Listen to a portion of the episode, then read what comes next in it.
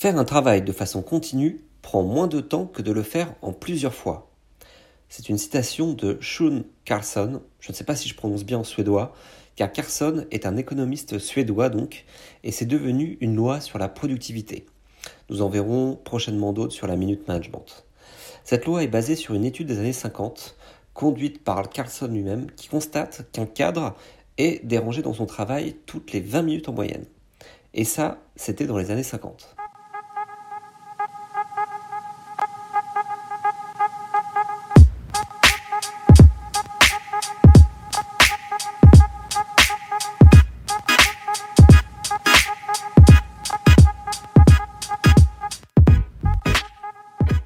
Bonjour et bienvenue dans un nouvel épisode de la Minute Management, votre podcast hebdomadaire d'astuces, de critiques de livres, d'analyse de méthodes ou encore d'interviews sur le management, le leadership et l'efficacité personnelle. Allez, c'est parti pour une explication sur la loi de Carlson. Si on étudie les interruptions aujourd'hui, c'est encore pire. Nous serions dérangés toutes les 12 minutes en moyenne. Et je pense même que la fréquence est encore plus importante avec les notifications des smartphones et des montres connectées. Ces interruptions nuisent à notre efficacité et génèrent plus d'erreurs dans notre travail. Pour illustrer cette loi, je vous propose de faire un tout petit exercice avec une simple feuille de papier et un stylo. Vous allez dessiner trois colonnes. La première colonne sera celle dans laquelle vous allez écrire les lettres de l'alphabet. La seconde, celle des chiffres arabes.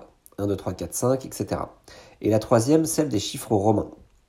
Votre objectif est de remplir 26 lignes du tableau pour chaque colonne.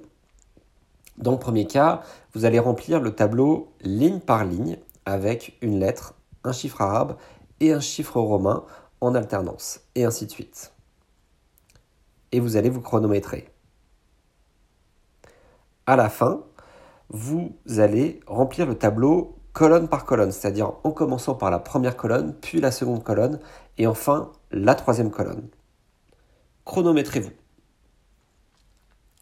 Alors, à votre avis, quel est le plus efficace?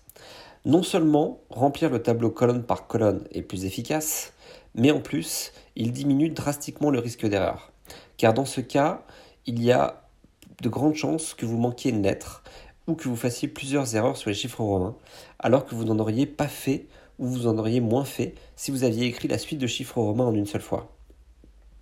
Alors dans la vraie vie, à quoi ça sert? Bah, si vous avez une équipe sous votre responsabilité, veillez à ce qu'elle puisse se concentrer sur son travail, sans être interrompue sans arrêt dans ses activités. Le stand-up meeting, sur lequel nous ferons un épisode, permet de concentrer les échanges nécessaires et les synchronisations entre les membres d'une même équipe dans un laps de temps quotidien et optimisé, de façon à réduire le nombre d'interruptions le reste de la journée.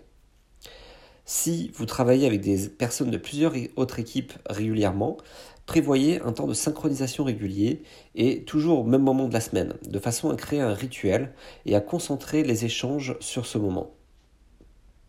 Enfin, si votre manager vous demande de faire 36 choses à la fois, faites-lui faire l'exercice proposé dans cet épisode et proposez-lui de s'abonner au podcast pour découvrir des nouvelles astuces de la Minute Management. Merci d'avoir écouté la Minute Management. N'hésitez pas à vous abonner au podcast. Si vous avez apprécié cet épisode et que vous voulez nous donner un coup de pouce, laissez une évaluation positive de 5 étoiles sur iTunes et partagez-le avec vos collègues. Ou dans le cas contraire, laissez-nous plutôt un commentaire pour nous faire progresser sur le contenu que l'on vous propose. On se retrouve la semaine prochaine pour le prochain épisode du podcast La Minute Management. À bientôt.